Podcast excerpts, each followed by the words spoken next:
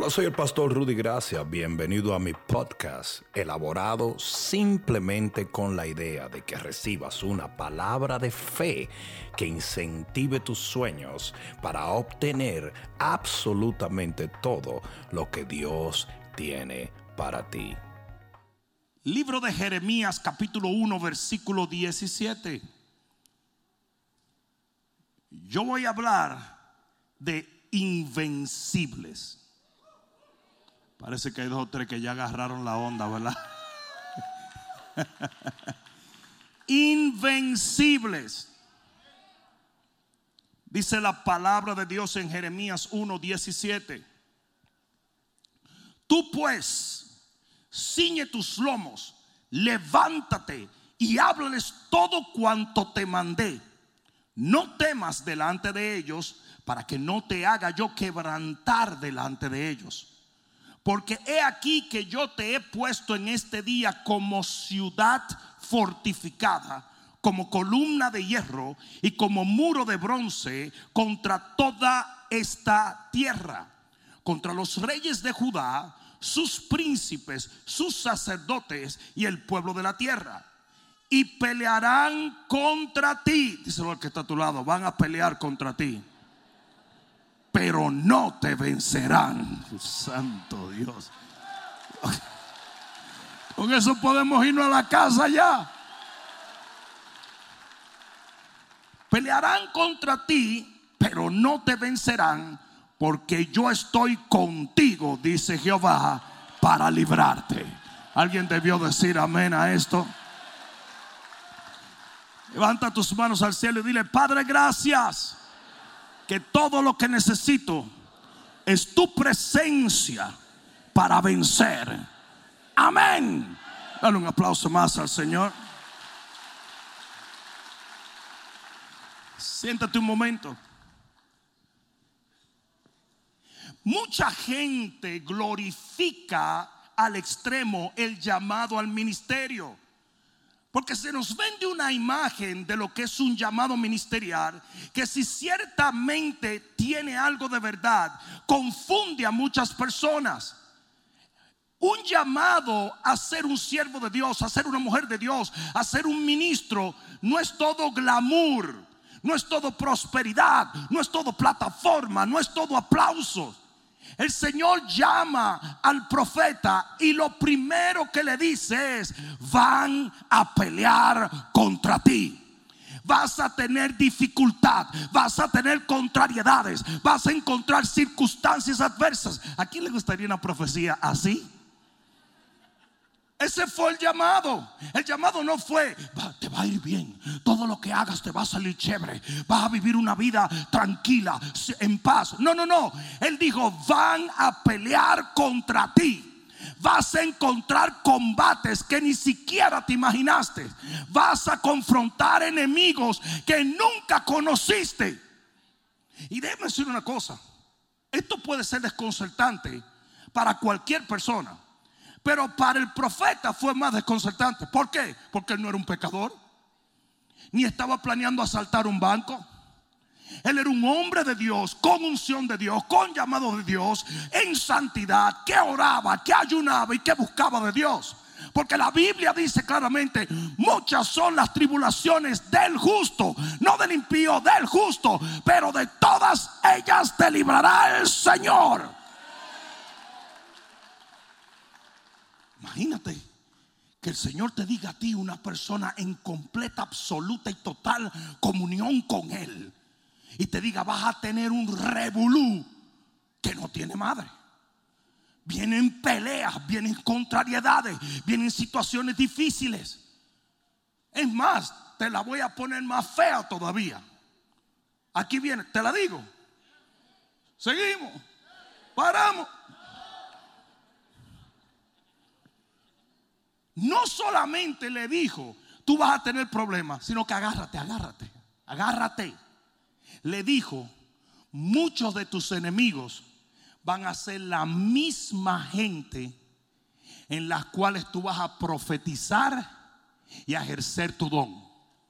Versículo 18 dijo, los reyes de Judá, los príncipes sacerdotes y el pueblo Le dijo el Señor, yo te llamé para que profetizar, yo te llamé para hacer luz, yo te llamé para que seas guía.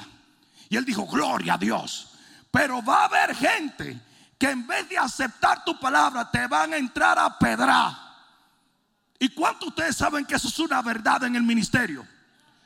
Nosotros los ministros a veces recibimos más fuego y más persecución de los mismos evangélicos a los cuales Dios nos envió a guiar, a sanar, a levantar en su nombre que de los impíos. Y el Señor le dice a Jeremías, te puse un don, eres un profeta, te voy a, enviar a las naciones, pero agárrate, chichi, porque la misma gente a la cual tú le vas a hacer bien te van a hacer daño. La misma gente a la cual le vas a ministrar te van a traicionar. La misma gente a la cual tú le vas a hablar palabra te van a dar la vuelta. En vez de aplaudirte, te van a entrar a pedrar. Yo no estaba esperando que muchos se gozaran con esto. Pero dile al que está a tu lado, eso es para ti, papá. Díselo, díselo, eso es para ti, papá. Pero aquí es donde viene lo interesante. El Señor le dijo, sí, el pueblo impío te va a dar la espalda. El pueblo de Judá te va a dar la espalda. Muchas veces los príncipes te van a dar la espalda. Los reyes te van a dar la espalda. Los sacerdotes te van a dar la espalda. Pero yo nunca te voy a dar la espalda. Yo siempre voy a estar contigo. Y si Dios es lo único que tú tienes, es porque Dios es lo único que necesitas. Mientras el mundo se vaya, no importa. Si Dios se queda. Y esa tiene que ser la realidad. Ahí tiene que estar basada tu fuerza. Porque va a haber momentos donde todo aquel que prometió ayudarte no te va a ayudar nada. De todo aquel que prometió echarte una mano, te va a dar un pie. Pero Dios, yo dije Dios, yo dije Dios, estará contigo 24/7. Él nunca se irá. Imagínate lo complejo de solo estas palabras viene guerra. Viene guerra. Y muchos te van a dar la espalda. Y muchos te van a hacer la guerra. Y muchos se te van a oponer. Pero yo voy a estar contigo. Y como yo voy a estar contigo, aquí es donde viene el mensaje que yo tengo para ti hoy. Serás invencible. Si yo fuera tuyo, dar un grito de gloria ahora mismo. No dice que no tendrás problemas. No dice que no vas a tener circunstancias adversas. Pero en todo combate serás invencible.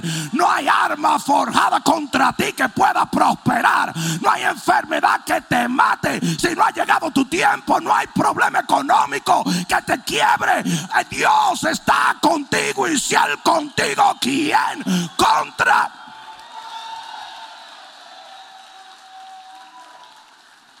Si van a pelear, pero no te van a vencer. Esto no lo está diciendo la pelusa o doctor Fuchi. Esto lo está diciendo Jehová. Yo dije, lo está diciendo Jehová. Hay una bendición de invencibilidad para el pueblo de Dios. Señores, al final a la buena o a la mala ganamos.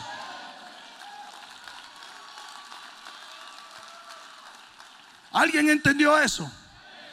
Óyeme bien, yo le estoy hablando en esta noche en el nombre de Jesús a los Jeremías del pueblo de Dios. Yo le estoy hablando a los hombres y a las mujeres que tienen un plan y un llamado de parte de Dios. Yo he venido hoy a decirte, van a pelear contra ti, pero no te van a vencer.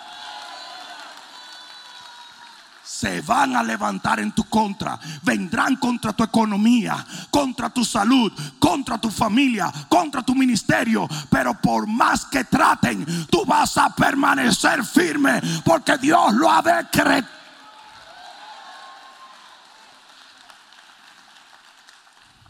¿Cuántos de ustedes saben que si Satanás lo hubiera podido matar, hace años que lo hubiera matado? Es más, ¿cuántas veces no le ha dicho él que lo iba a matar? Y aquí estás vivito coleando y gritando. Mucha gente me dice, pastor, tantos hermanos que se fueron con el COVID, pero tú no. Tú no. Porque hasta que usted no le llegue su tiempo, ningún COVID lo acaba. Usted se le traya un tren y el tren se parte en pedazos. Yo no sé si me están entendiendo. Lo muerde un perro y al perro le da rabia. Se muda su suegra en la casa y ahí sí no hay quien pueda con usted. No, no, mentira, mentira. Yo quiero que tú le digas a alguien en este mascarillo no, dile, pelearán contra ti, pero no te vencerán. No, hombre, no, pero eso es como diciendo que, que está hablando de sobaco o está dando una profecía. Volteate y dile, pelearán contra ti, pero no te vencerán. Escúpelo en la cara, úngelo en el nombre de Jesús. Que ellos lo sientan en los huesos y entiendan al salir de aquí que nada lo podrá detener ni hacer frente en su vida. Estás luchando, estás batallando y eso es normal. Dentro del vínculo de un llamado es normal. Es que mucha gente cree. Mucha gente ve nuestro ministerio y dice, pero, qué suerte tiene ese negro. ¿Suerte de qué? ¿Usted está creyendo en esa mojiganga? Váyase a la iglesia de Walter Mercado. ¿Suerte de qué? No, las cosas no han sido color de rosa.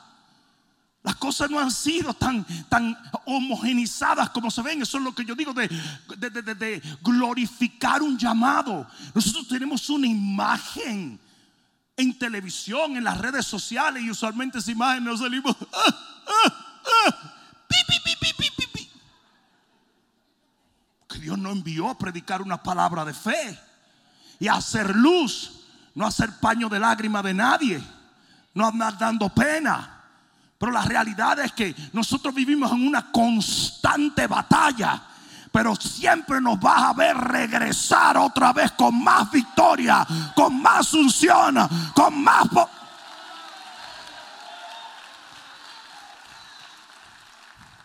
Como dicen los ticos, sea tonto, machillo. A la cantidad de gente que me dice, yo me voy de esta iglesia y veré esta iglesia destruida. Yo le se va a poner más buena desde que tú salgas por ahí, loca vieja. Yo también tengo derecho a descalentarme. Es que hay mucha gente freca. Ah, hay mucha gente freca. ¿Sí o no? Tienen un complejo mesiánico. Ellos creen que porque ellos se van, las cosas serán ellos Jesús, serán ellos Dios, serán ellos el Espíritu Santo. No llega ni ángel de Cupido en, pañal y tirando flechitas y están privando ahora que son la última Coca-Cola del desierto. Yo mismo le abro la puerta y le doy una pata para que caiga en el parqueo. Le sirvo hasta de Uber para que vayan más rápido. Y siempre dice lo mismo. Pero nosotros seguimos avanzando de gloria en gloria, de poder en poder, de unción en unción. ¿Hay alguno aquí que diga amén o qué? Porque con nosotros está el Señor. Y si pelean contra nosotros, pero no nos vencerán jamás. Aleluya. El Señor le dio una promesa. Y la promesa fue, no te van a vencer porque yo estaré contigo para librarte. Y esto es importante. Porque eso significa que va a haber muchos momentos donde tú necesites liberación. Aunque estés en el plan de Dios. Aunque estés bajo la unción del santo. Aunque estés en tu asignación, vas a necesitar ser librado por Dios. Y lo que Dios quiere que tú entiendas es que para tú ser un vencedor, para tú ser invencible, para tú experimentar invencibilidad, vas a tener que atravesar por muchas batallas. El Señor le dije, yo voy a estar para librarte. Y la palabra librar allí es el hebreo natsal, que quiere decir arrebatar con violencia, recobrar, arrancar o trasladar. Es por eso, mis amados hermanos, que la vida cristiana no es una vida normal. Entonces tú no estás llamando anormales. Todos son anormales. Usted no es de este mundo. Usted viene de otra galaxia. La vida tuya no puede ser normal. Tú sabes, una de las peores cosas que los cristianos quieren. Yo, yo quisiera que las cosas estuvieran tranquilas. No. Porque muchas veces Dios te tiene que agarrar y arrancarte de una situación. Y eso causa cambios bruscos en tu vida. Ha habido momentos donde te botan del trabajo. Y tú dices, ¿cómo Dios permitió esto? Tenías que salir de ahí. Tenías que salir de ahí y Dios te arrebató. Hay veces que tienes una relación y de repente ese hijo de la chancleta desaparece. Tú no sabes de lo que te está librando el Señor.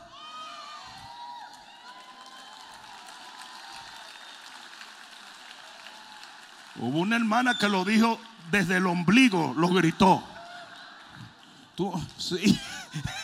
Tú la estás choteando colombiano, ¿sabes? Hermano, te están haciendo así. No, pues dígalo, claro. Tú no sabes lo que. Eso Ella todos los días pone la alabanza. Rata de dos patas. No. Entonces, la vida cristiana es muy violenta. Extremadamente violenta. Y muchos de nosotros andamos buscando normalidad.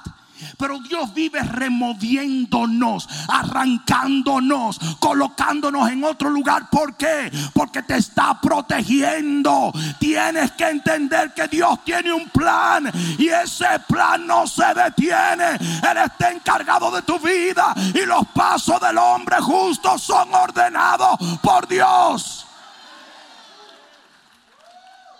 A, veces, a veces como que tú, ves como ese sillón. Tú tienes un sillón que ya tiene la forma de su putanca. Y tú quisieras que la vida cristiana sea así, como que tú tuvieras en tu nidito. A, a, Chepa no pone un huevo. O, el colchón que ya tiene la forma de la barriga. Y tú quisieras que las cosas fueran así. Es, como, es, como que, es como que cada tres días el Señor te pone zapatos nuevos. Tú quieres que los zapatos se rompan, o sea, que ya tú te cosas. No, él te está dando muchas cosas nuevas, pero es protegiéndote. Yo digo es protegiéndote. El pueblo de Israel no podía detenerse, no podía estancarse, tenía que movilizarse. Y cada vez que se movilizaba un nuevo milagro aparecía. Un nuevo enemigo llegaba, pero una nueva bendición también. Cuando Dios le dice al profeta, te voy a librar, está diciendo Natsal, que quiere decir te voy a arrancar de diferentes situaciones.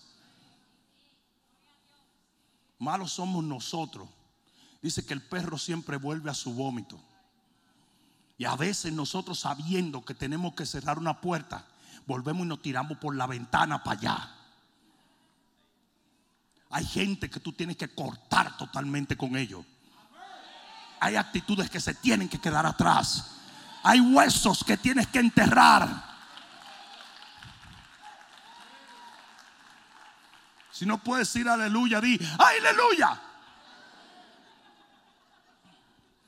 Yo te voy a decir donde se usa Natsal en Éxodo 3:8 cuando dice, he descendido para Natsal, para librarlos y llevarlos a una tierra donde fluye leche y miel. O sea, que cuando el Señor le dice a Jeremías, eh, yo te voy a librar o yo te voy a Natsal, era porque lo iba a arrebatar en momentos de un lugar y lo iba a poner en uno mucho mejor.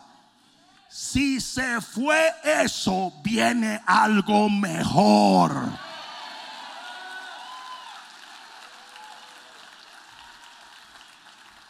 ¿Cuántos de los que están aquí alguna vez perdieron algo que pensaron que era la octava maravilla del mundo? Y de repente el Señor vino y te dio una cosa 30 mil veces mejor.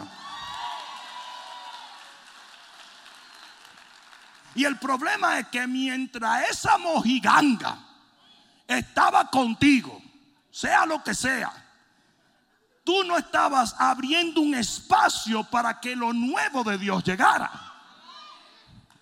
¿Alguien entendió? Y a veces el Señor tuvo que hacerlo a la mala, como Kamala, a la mala. ¿Mm? Ustedes son como los muchachos cuando uno le dice, muchacho, apaga la televisión y haz la tarea. Muchacho, apaga la televisión haz la tarea. Al rato viene el papá y le pega todos los cables, se lleva la televisión, le trae en la cocina. Y entonces tú haces la tarea. A, a veces Dios tiene que hacerlo violentamente. Por eso la palabra ahí es arrebatar. Ahora, lo cual me lleva a algo muy importante. Y es esto.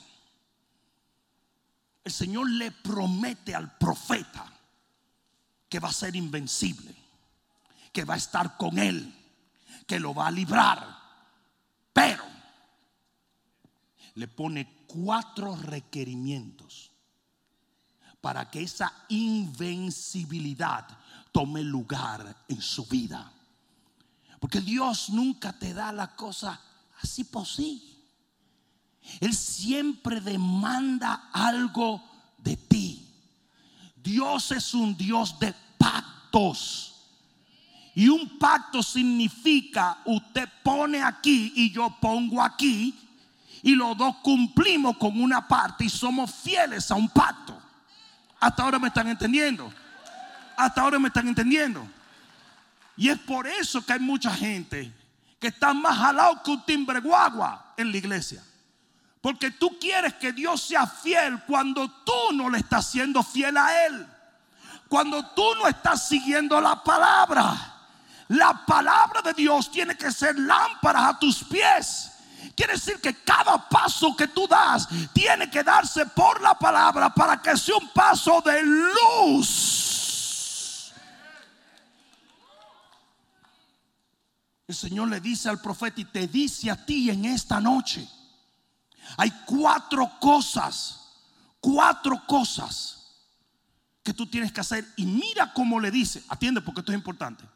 En el versículo 17 dice, si tú no la haces, vas a ser quebrantado delante de los enemigos. Wait a minute, time out.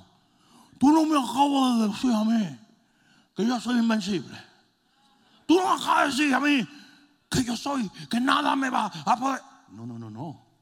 Si tú no haces eso que yo te digo, serás quebrantado delante de tus enemigos. O sea que tiene que ver mucho tu participación, obediencia, revelación para que tú tengas esa invencibilidad. Porque yo sé lo que mucha gente dijo hace un momento. Oh, sí, qué bonito. Dios nos ha hecho invencibles, pero a mí es palo y palo y palo y palo. Pues esta noche yo te voy a enseñar a quitarle el palo al diablo y darle cuatro latazos en la cara.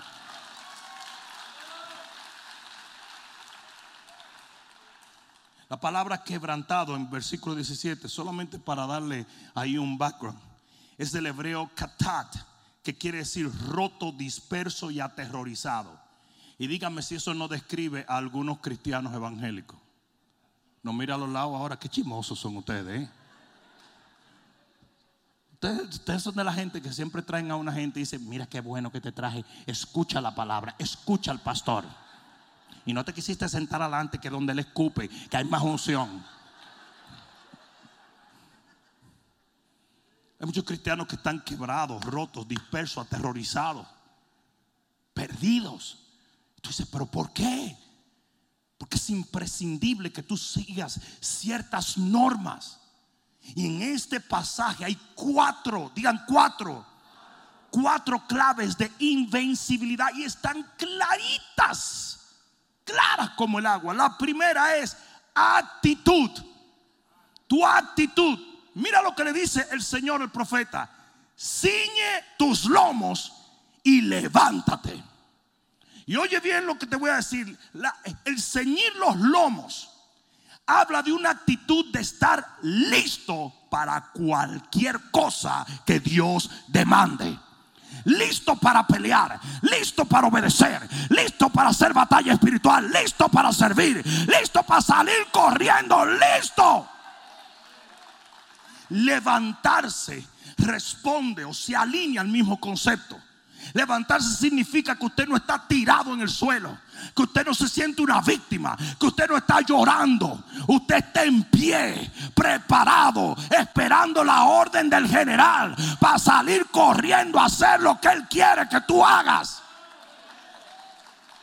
Es por eso, es por eso, óyeme bien, que en el libro de Isaías, mira, en, en Éxodo 12, 11 dice que todo el pueblo tenía que comer el cordero ceñido sus lomos. ¿Sabes por qué? Mira, tú te ceñías los lomos cuando te apretabas aquí. Era como cinturón, era como los kimonos de los, de los karatecas, ¿verdad? Y ahí era que iba la espada. La única manera que usted se soltaba esa cuestión, ¿verdad? Es como algunas hermanas que usan faja, que se aflojan cuando llegan a la... ¿Sí o no? Digo, alguna, alguna hermana no. Ahora hay tipos en Colombia comprando fajas. El otro día yo le pegué un abrazo a un pastor y tenía una faja tan apretada que tenía senos. Se le subió la panza aquí y el ombligo estaba aquí. Pero tú sabes cuándo era la única, el único momento donde ellos soltaban eso. Cuando se iban a acostar, cuando iban a descansar, cuando ya no había peligro. Y lo que dice aquí, usted tiene que tener sus, sus lomos ceñidos. Usted tiene que estar en pie de guerra, preparado para hacer lo que Dios demanda en el momento en que Él lo quiera. Hay mucha gente durmiendo y durmiendo usted no obtiene victorias. Usted obtiene victoria cuando usted actúa en el momento en que Dios le dice que actúe. Hello. ¿Cuánta gente Dios le ha dicho siembra y no siembra? Y después dicen, ay Dios, yo debí, yo debí obedecer, yo debí obedecer. ¿Mm? ¿Cuánta gente? Dios no lo dice, abre un grupo, vete a la escuela de liderazgo, vete a un éxodo, pero no lo hacen. Están sentados esperando que Usted tiene que estar listo para tomar una orden. Usted tiene que estar preparado. Hay demasiadas distracciones hoy en día. Y mucha gente no ha entendido que el enemigo te tiene literalmente embobado. Los cristianos no están listos para nada. Son sorprendidos por cualquier cosa que el enemigo trae. Cuando dice la Biblia que nosotros los hombres prudentes, las mujeres prudentes, tenemos que antes que llegue la tormenta, ya tener la casa cimentada en la roca. Usted no puede cimentar la casa cuando ya está soplando el viento. Y el problema con muchos cristianos que quieren orar cuando el médico le dice, te quedan dos semanas. Ay, Dios aleluya. Es increíble cuánto tiempo encuentra la gente para ir a una célula. Cuando el doctor le dice, son seis meses que te quedan. Y eso, eso sí deja de fumar, ¿eh? Si deja de fumar, pues si no, te quedan más o menos como unas 48 horas, papá. Nunca están listos para orar, nunca están listos para sembrar, nunca están listos para evangelizar, nunca están listos para nada, para nada, para nada. Siempre tienen una excusa. Yo dije, siempre tienen una excusa. Yo voy a llevar gente a la iglesia cuando Dios me provee un carrito. Yo voy a tener una célula cuando Dios me probó una casa. ¿Qué es eso?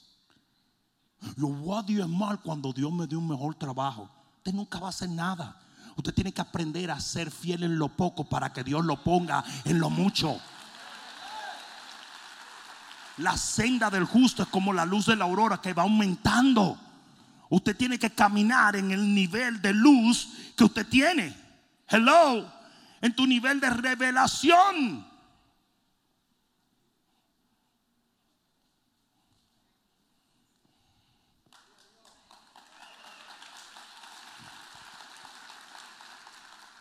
Beth Alves fue una de las intercesoras más, es una de las intercesoras más poderosas de los Estados Unidos. Yo la conocí personalmente cuando estábamos en la escuela bíblica. Y es una de las, de las personas que Dios usó para incentivar eh, eh, intercesión. Y ella dice que ella se pasó la vida preguntándole al Señor, Señor, ¿por qué no puedo orar eh, por cinco o seis horas al día? Él dijo, preocúpate por la hora y media que te pedí. El resto viene. Si usted no diezma 20 pesos a la semana, usted no va a diezmar 200 y mucho menos 2000.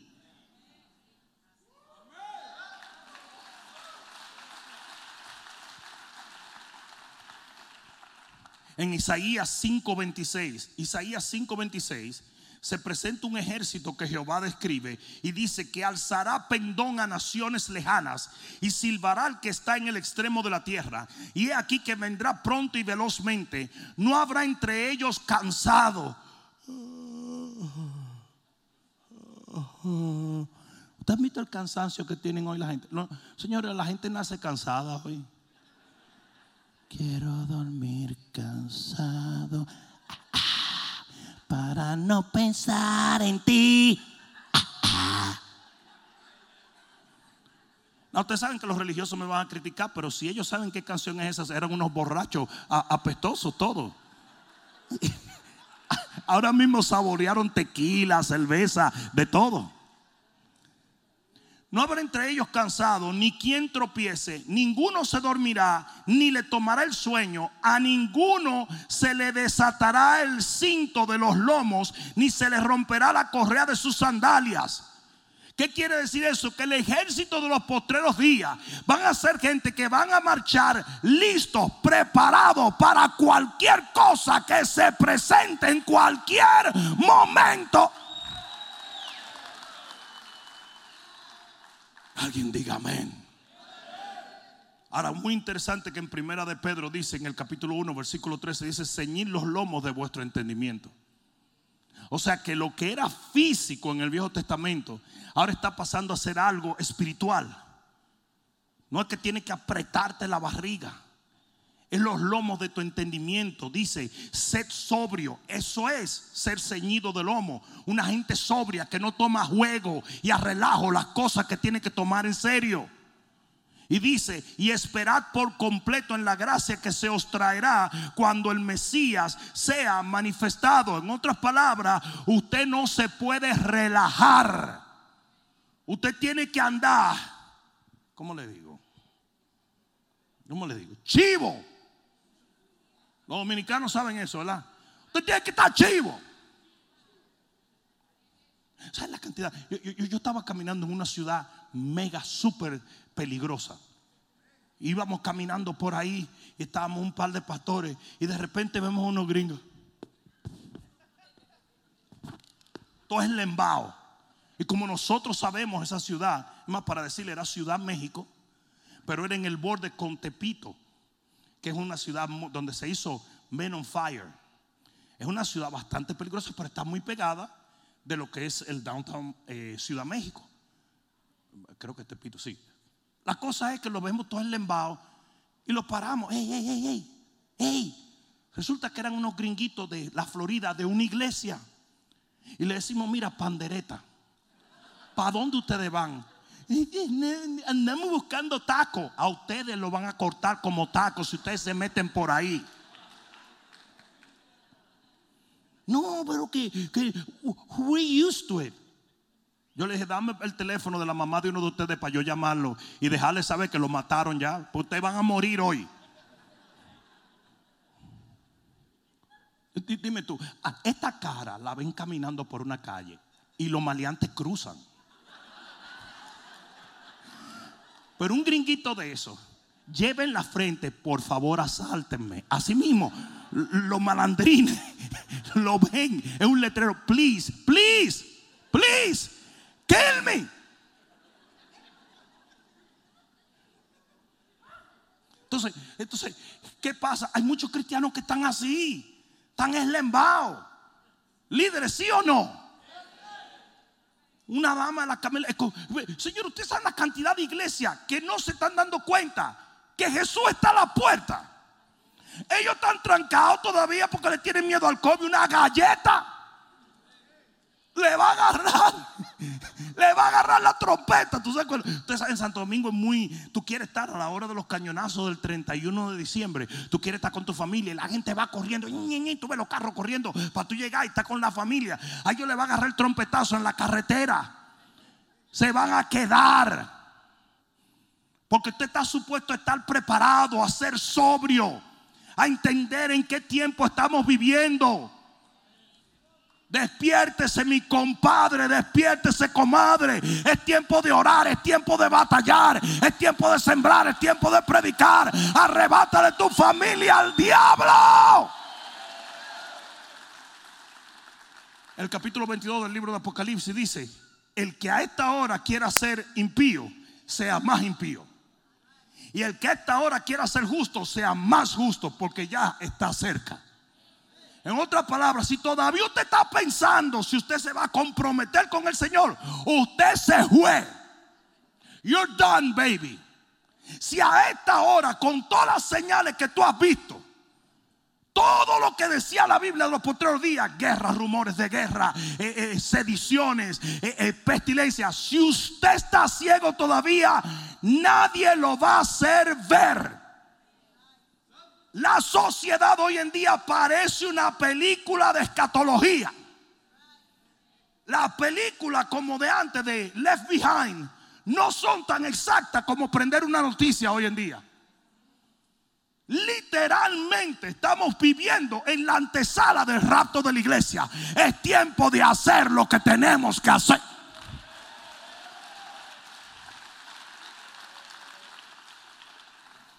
Apriéstese los pantalones, compadre. Cíñase los lomos. Póngase en pie. La gente invencible es gente preparada. Usted prende la televisión y le dice ahí viene un huracán. El huracán Julia. Ustedes se dan cuenta que siempre, siempre tienen el nombre de un familiar que tú detestas. Ahí viene el huracán Julia. Ustedes saben cómo que le ponen los nombres a los huracanes, ¿verdad? Nombres de suegra. Bueno, ah, pero siempre viene el huracán Julia, ahí viene el huracán Albertina, ahí viene el huracán Kamala, ahí viene el huracán Pelosi. No le pusieron esos nombres porque se ofenden los huracanes. Dicen, voy a dejar de soplar para que esa vieja no me diga que, que ese es su nombre. Pero oye esto, señores. Y nos dicen que viene un huracán y todo el mundo sale a prepararse. Y esos mismos cristianos, le estoy diciendo yo que ya el Señor está a la puerta y todavía lo están pensando dos veces. Tú sabes que un día de esto yo me voy a meter en ese ministerio. Sí, sí, sigue pensándolo. Sigue pensándolo. ¿Saben lo que dice el dicho? Camarón que se duerme. No, lo deja el rapto.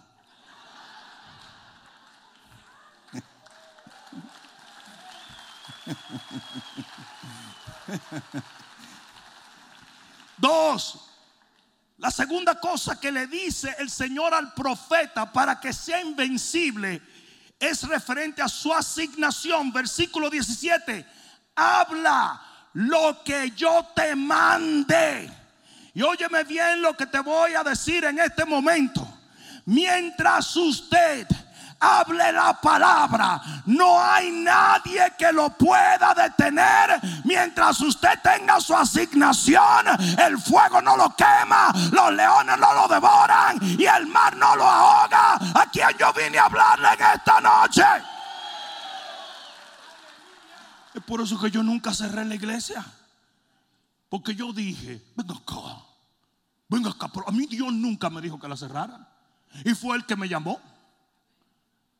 Si me llevan preso, eso es parte del plan. Y si me dejan, también es parte del plan.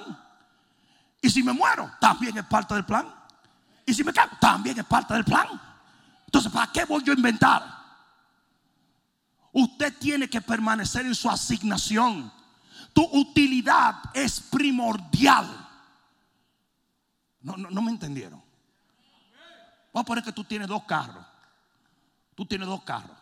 Tienes un Honda Civic que te gustaba mucho cuando era un teenager y ahora tienes una camioneta con la cual tú te ganas el pan. El Honda Civic se va a podrir. Pero la camioneta tú la quieres cuidar. Porque ahí es que tú estás haciendo bille, billete.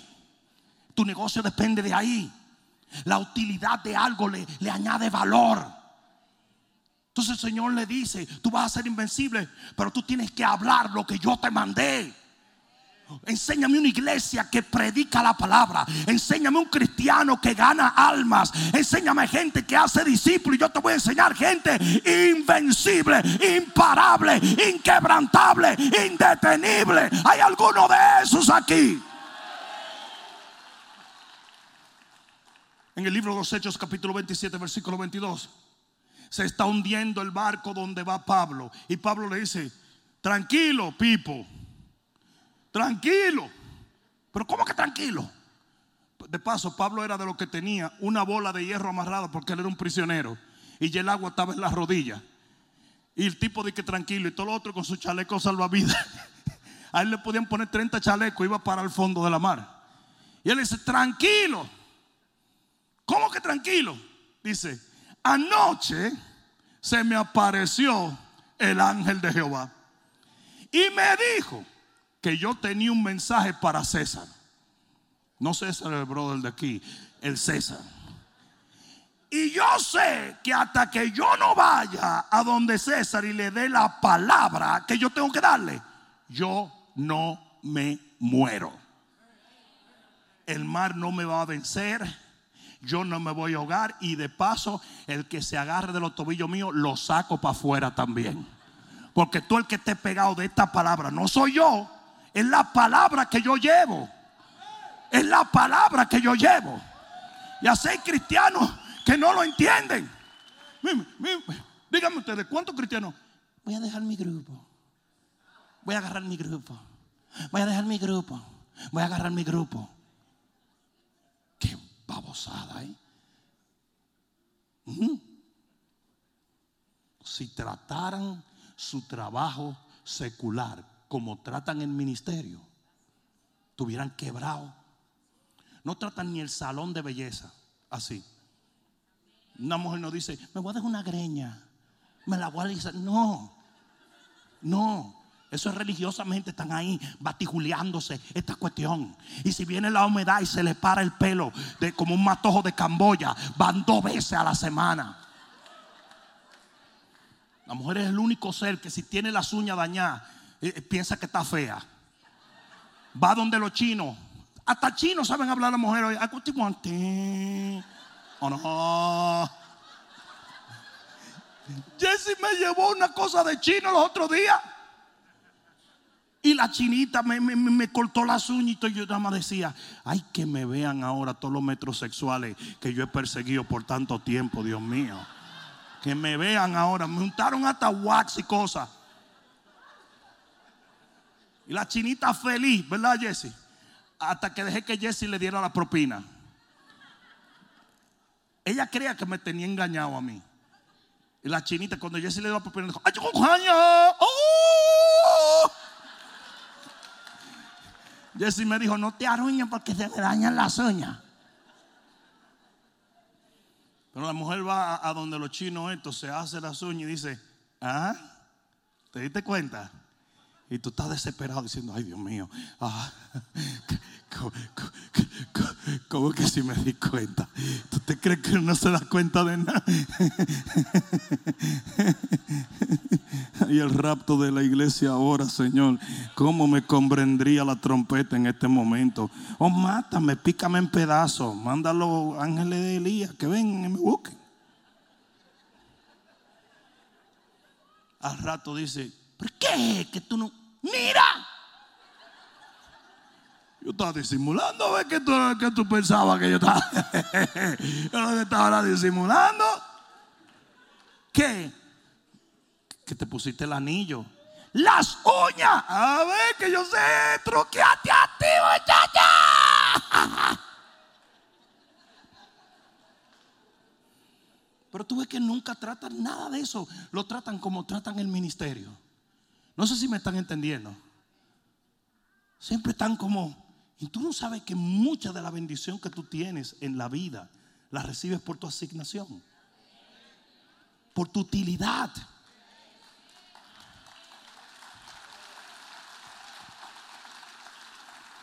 El siguiente capítulo, en Hechos 28, lo muerde una serpiente. Y el tipo también está relax. Fua, sacude a la serpiente. ¿Por qué? Porque él sabía ya lo que Dios había dicho. Él tenía una palabra que darle a César. Y usted tiene una palabra para su familia, para sus amigos. Usted tiene que cumplir con su llamado. Alguien debió decir amén. yo le voy a preguntar una cosa. ¿Y qué hubiera pasado si cuando se le aparece el ángel de Jehová y le dice, no vas a morir porque tienes una palabra que dar en Roma? Y él hubiera dicho, no, Señor, tú sabes que ahora me cambiaron las horas del trabajo. Entonces Además hay una doña que está al lado de mi casa que no quiere que tengamos celda porque parquean muchos carros. Además el esposo mío, el gordo apestoso ese, ahora quiere que yo le cocine los, días de célula. Entonces yo la...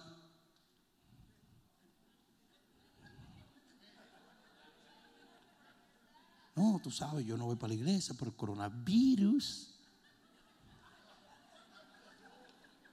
Además hay que someterse a las autoridades.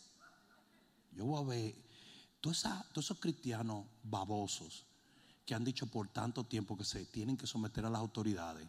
Yo voy a ver cómo se van a someter a estas nuevas leyes que los demonios de Washington están sacando. Yo, voy a ver, porque tú eres tan fiel a las leyes, que yo voy a ver cómo tú te vas a alinear a esas leyes diabólicas.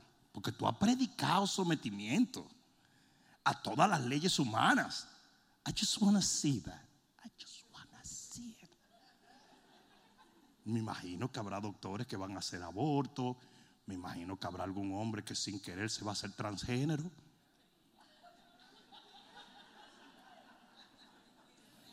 Sí, porque son, son leyes.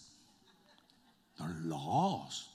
Y tú te tienes que someter a la ley de la tierra. Mentira del diablo. Tu ley viene de más arriba que Washington. Cuando la ley del hombre no se somete a esto, yo no me tengo que someter a la ley del hombre. Esta es la ley no de los Estados Unidos, sino del universo. Todo lo que subsiste vive por esto. Predicar evangelio plagoso a otro. Tonterías. Yo dije, son tonterías. Yo dije, son tonterías. Dile al que está a tu lado, son tonterías. La tercera cosa que el Señor le dice a Jeremías es referente al valor y a la fe. Le dijo, no temas delante de ellos, para que yo no te haga quebrantar. Gramaticalmente hablando, lo opuesto al temor es lo opuesto al temor es creer. Gramaticalmente hablando, lo opuesto al temor es creer. Pero todavía es más profundo en lo espiritual. Es literalmente la fe de la Biblia. Por eso cada vez que se aparecía un ser, sea ángel o ser Señor, decía, no temas, solamente cree. Porque donde hay fe no hay temor. Y donde hay temor no hay fe. Y el Señor dice, el que te dijo que tu, tu, victoria está en la fe, dice que si tú te paras delante de un reto, delante de un enemigo, delante de algo y temes, Él mismo te quiebra. ¿Y por qué Dios va a hacer eso? Para que aprenda. Yo dije, para que aprenda. Tú sabes lo que hacían los papás dominicanos cuando tú llegabas con un golpe. Eso no se puede hoy. Pero en Santo Domingo mi papá agarraba este negro y lo llevaba a donde el que le dio. Le decía, dale, pelea. ¿Sí o no? Era así, vamos, dale. Y tú no podías, chico, palarte.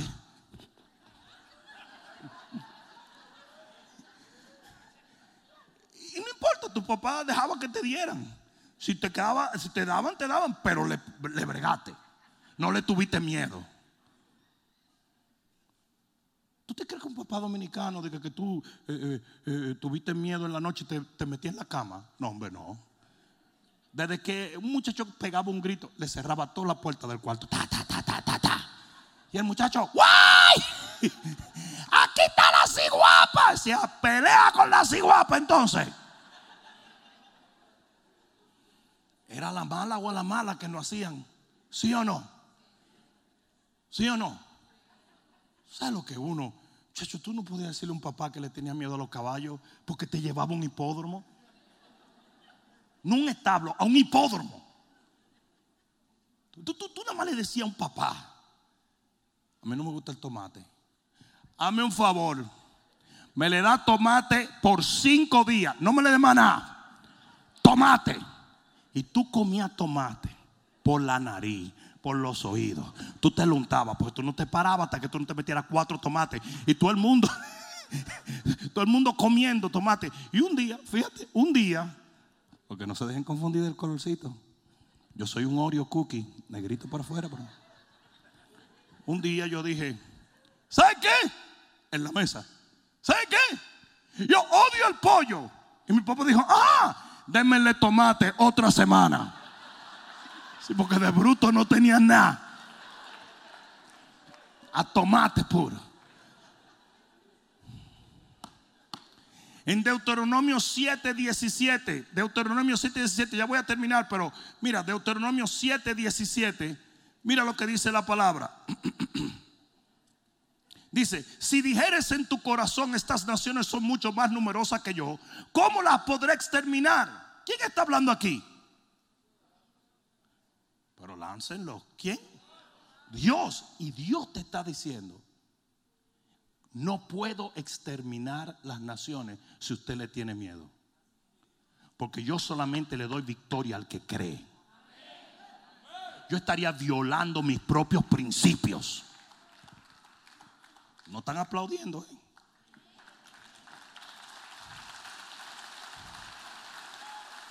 Dice, ¿cómo yo la podré exterminar? Pero tú lo puedes todo. No, yo no puedo violar mi propia palabra. Y ya yo te dije que la victoria estaba en la fe. Usted tiene que creer para tener victoria. Y mira lo que dice, no tengas temor de ellas. Acuérdate bien de lo que hizo Jehová tu Dios con Faraón y con todo Egipto. Y esa es una clave que tienes que entender.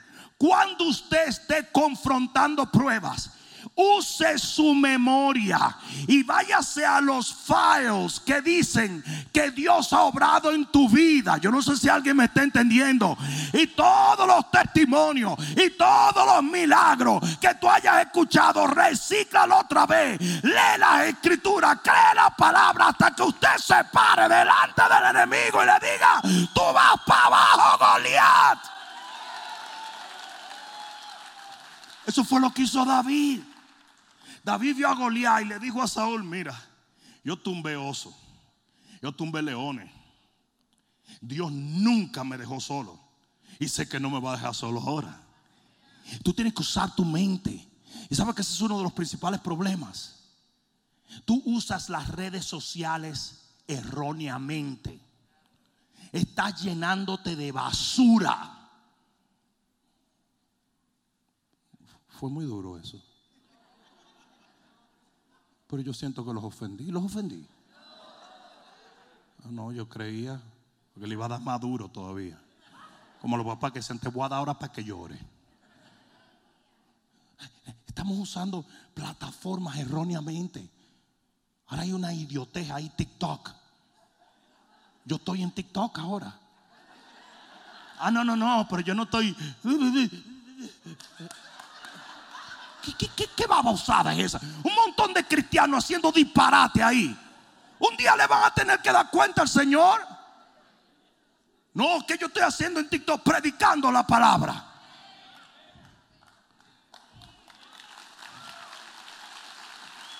Tenemos millones de seguidores en Facebook. Estamos cerca del millón en Instagram. ¿Pero por qué? Porque estamos predicando la palabra.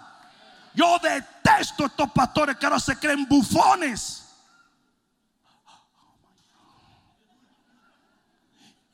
No, no, verdad que la Biblia dice ir por todo el mundo y relajar con el Evangelio a toda criatura. Tantas voces que se necesitan para predicar. Y ellos andan buscando like. Y hacen babosada y media. Pierden hasta su dignidad. Salen medio en cuero todo el tiempo. Y salen en los gimnasios. Todos buscando likes. ¿Qué es eso? ¿Qué es eso? Sé cómo me metí por ahí.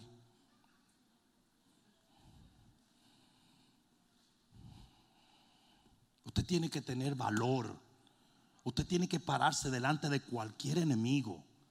Y usted tiene que pararse bravo, firme, entendiendo que si usted pierde esa batalla y si se lo vuelan es porque ya era tiempo de que se fuera. Y si no, no hay enemigo que te venza. Usted es invencible.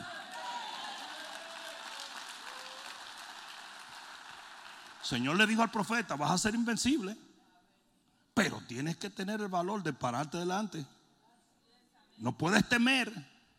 Y termino con este último punto. El último punto es, Señor le dice al profeta, vas a ser invencible. Pero tiene que ver con el lugar.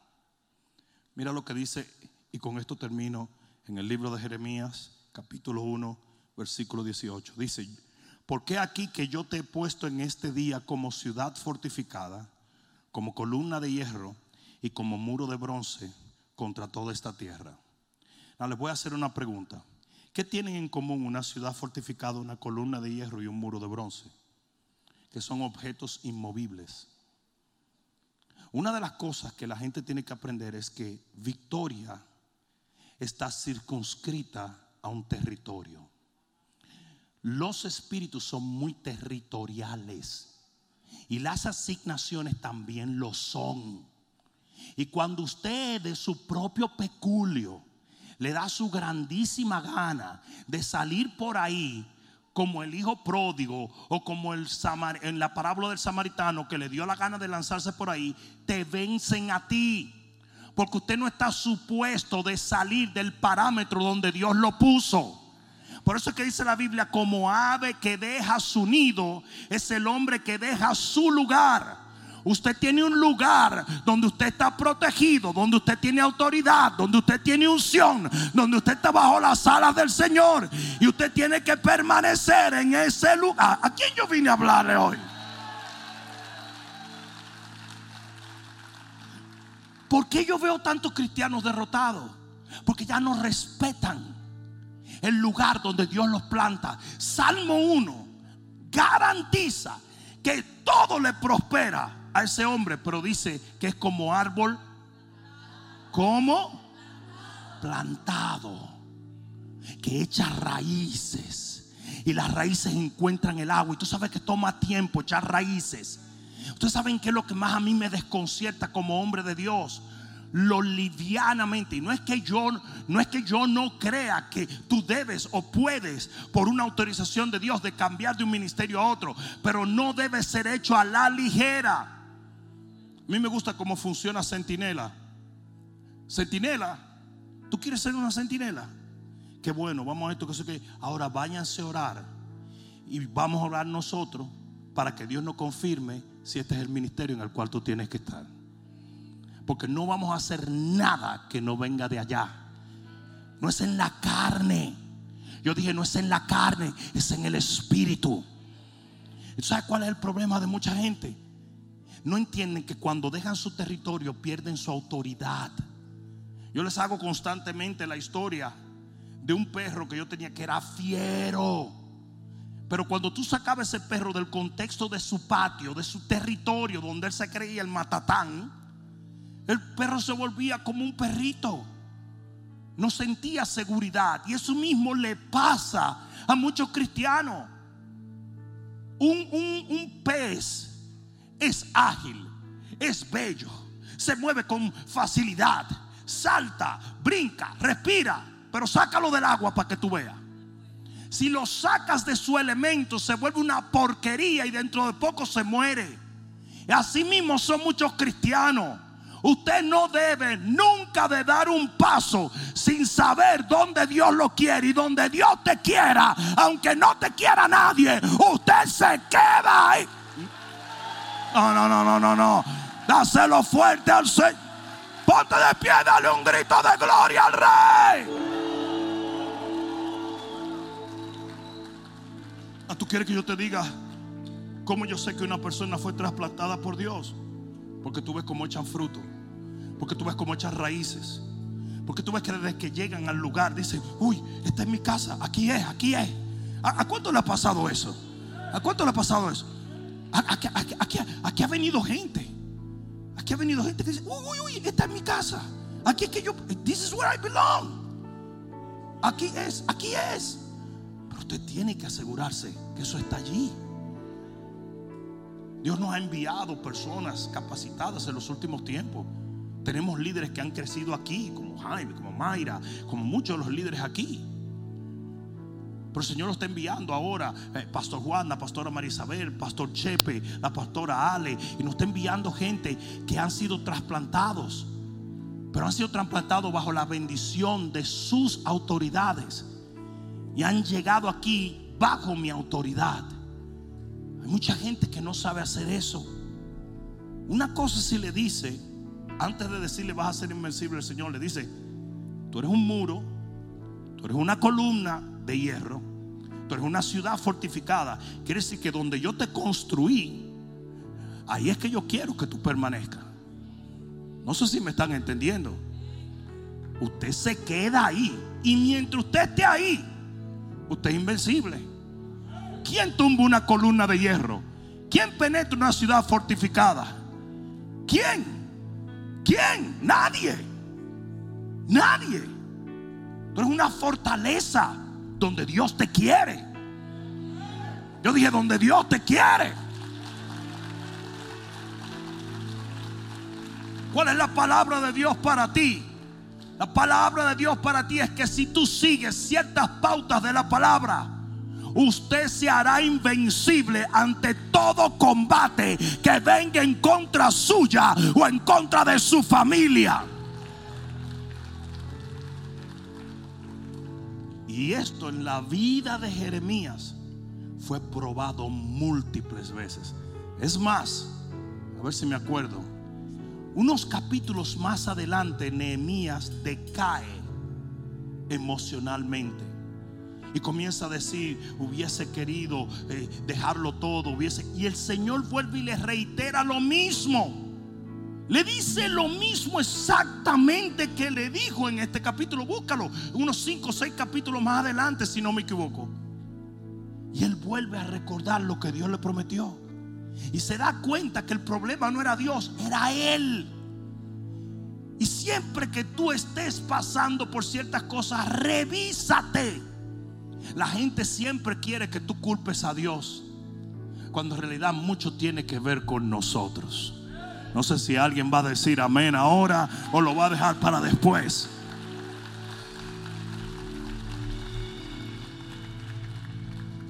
La realidad es que hay un sinnúmero de escrituras que respaldan y avalan la palabra que yo te estoy dando en esta noche. El Señor dice una y otra vez que no te podrán hacer frente en todos los días de tu vida. Que te perseguirán, pero saldrán corriendo los que te persiguen. Que ninguna arma forjada contra ti prosperará. Que si el Señor está contigo, ¿quién podrá estar contra ti? Que nada, nada, nada te puede detener. Pero para ello nosotros tenemos que alinearnos a ciertas cosas que nos hacen invencibles. Levanta tus manos al cielo. Padre, en el nombre de Jesús, yo les he dado la palabra que tú me diste para poner en sus corazones, entendiendo que ninguna palabra tuya regresa vacía. Padre mío, ya están, ellos están confrontando ciertas cosas en su vida y ciertamente están peleando contra ellos. Pero de acuerdo a lo que tú nos has hablado, pelearán contra nosotros, pero nunca nos vencerán.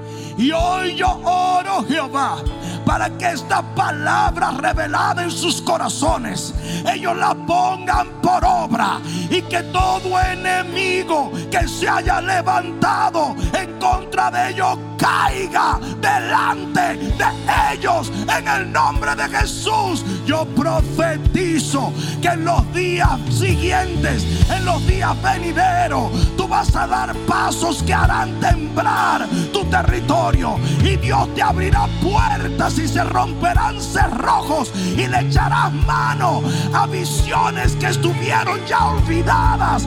Viene un cumplimiento de parte de Dios de cosas que Él te dijo 12 a 15 años atrás. Viene un reajuste en tu conducta, en tu devoción, en tu caminar, en tu fe. Y en ese reajuste el Señor te demostrará que muchas cosas que Él te prometió jamás fueron borradas, sino que Él estaba en espera de una alineación de tu vida a los propósitos eternos. Hoy te decreto esto proféticamente en el nombre de Jesús y te anuncio que vienen victorias como nunca las has visto en el nombre de Jesús. El que lo crea diga amén. Mi victoria tuya es. Vamos, vamos, vamos, vamos, vamos. Aleluya. Vamos, vamos, vamos, Así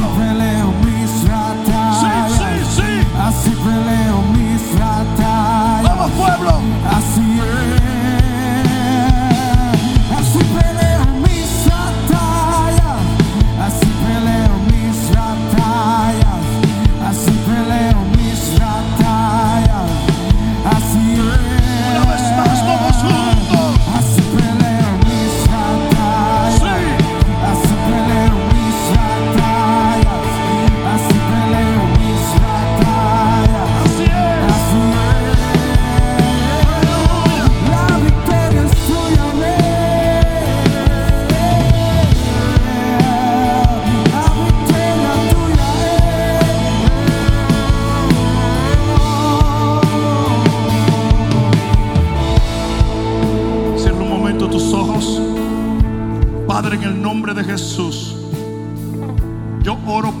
milagros sobre este pueblo. No solamente por los que están aquí presentes, sino por aquellos que escuchan tu palabra y reciben ahora una visitación de tu Espíritu Santo donde quiera que estén a través de los medios. Recibe tu milagro ahora. Tomo autoridad contra todo lo que se ha levantado en tu contra. Y yo vengo en contra de toda entidad diabólica y le echo fuera en el nombre de Jesús. En cualquier forma que haya venido contra ti o contra los tuyos. En el nombre de Jesús, recibe tu milagro. Recibe tu victoria. Recibe re- exaltación de parte de Dios y sé invencible para la gloria de Dios. En el nombre de Jesús, el que lo crea, denle un aplauso más al Señor.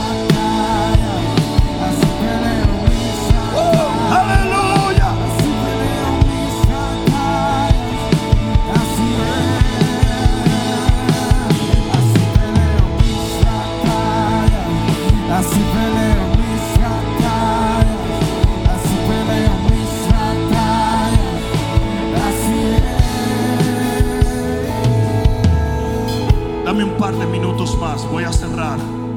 Pero quisiera pedirte que por favor no le hables a nadie en este momento. Cierra tus ojos e inclina tu rostro. Si tú estás aquí en este lugar, en esta noche, sea presencialmente o a través de las diferentes plataformas virtuales, quiero que entiendas que hay una sola razón por la cual el Señor te conectó con este ministerio.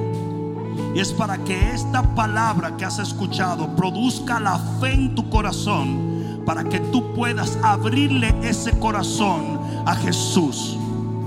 Tú estás a una oración de distancia de entrar en una nueva vida, solo con pedirle a Jesús que así lo haga. Por lo tanto, si tú quieres aceptar a Jesús como tu único y suficiente Salvador, ora esta oración conmigo ahora. Dile, Padre, en el nombre de Jesús, hoy renuncio a mi pasado y acepto tu sacrificio en la cruz del Calvario como pago por todos mis pecados. Yo creo que al tercer día de tu muerte, tú te levantaste victorioso en el poder de la resurrección. Y porque tú vives, yo viviré eternamente. Hoy te pido, sé mi Señor y yo seré tu siervo. Sé mi pastor y yo seré tu oveja. Sé mi padre y yo seré tu hijo. Y te seguiré por el resto de mi vida sobre esta tierra para vivir eternamente en los cielos de tu Padre. Gracias Señor por haber salvado mi alma. Ahora dale el mejor aplauso que le hayas dado al Señor.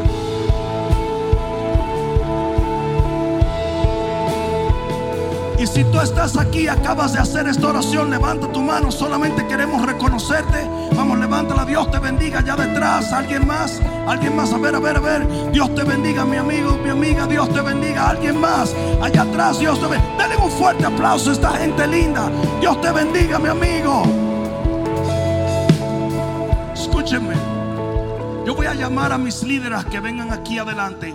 Y todo lo que vamos a hacer es cerrar este servicio pidiéndole a Dios que tome total control de tu familia y de tu vida. ¿Está bien? Venga un momento mis líderes, sale un momento de tu asiento, denle un fuerte aplauso a ellos. Vamos, si tienes un amigo, échale una mano y tráelo en el nombre de Jesús. Vamos, que se oiga en el cielo, pueblo. Vamos, todo el que levantó su mano, todo el que hizo la oración. Venga, venga, venga, venga, venga, venga, venga. Venga, venga, venga, venga. Aleluya, aleluya. Vamos, vamos, vamos, vamos, vamos, vamos, vamos. Vamos, si trajiste un amigo, echarle una manito y dile, vamos, yo te acompaño. Vamos al estilo segadores, denle un fuerte aplauso al Señor.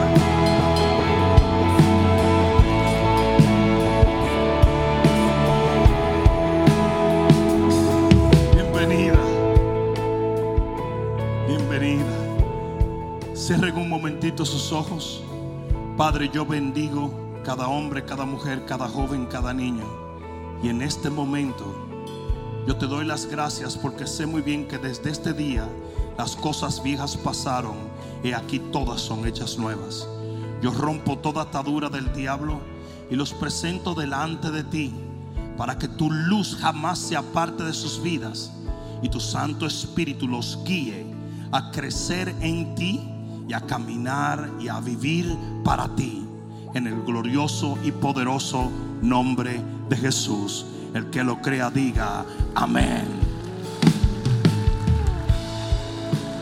Mis amigos, a la derecha de ustedes, ese líder que está ahí, los va a acompañar allá detrás y lo único que vamos a hacer es saludarles un momentito. ¿Está bien? No vuelvan a su asiento, síganlo un momento. Denle un fuerte aplauso a estas nuevas familias que vienen al Señor. Vamos, que se oye en el cielo, iglesia. Espero que esta palabra cale profundamente en tu alma y que se convierta en pasos de fe que te permitan llegar al destino que nuestro Señor ha trazado delante de ti y de los tuyos. Dios te bendiga.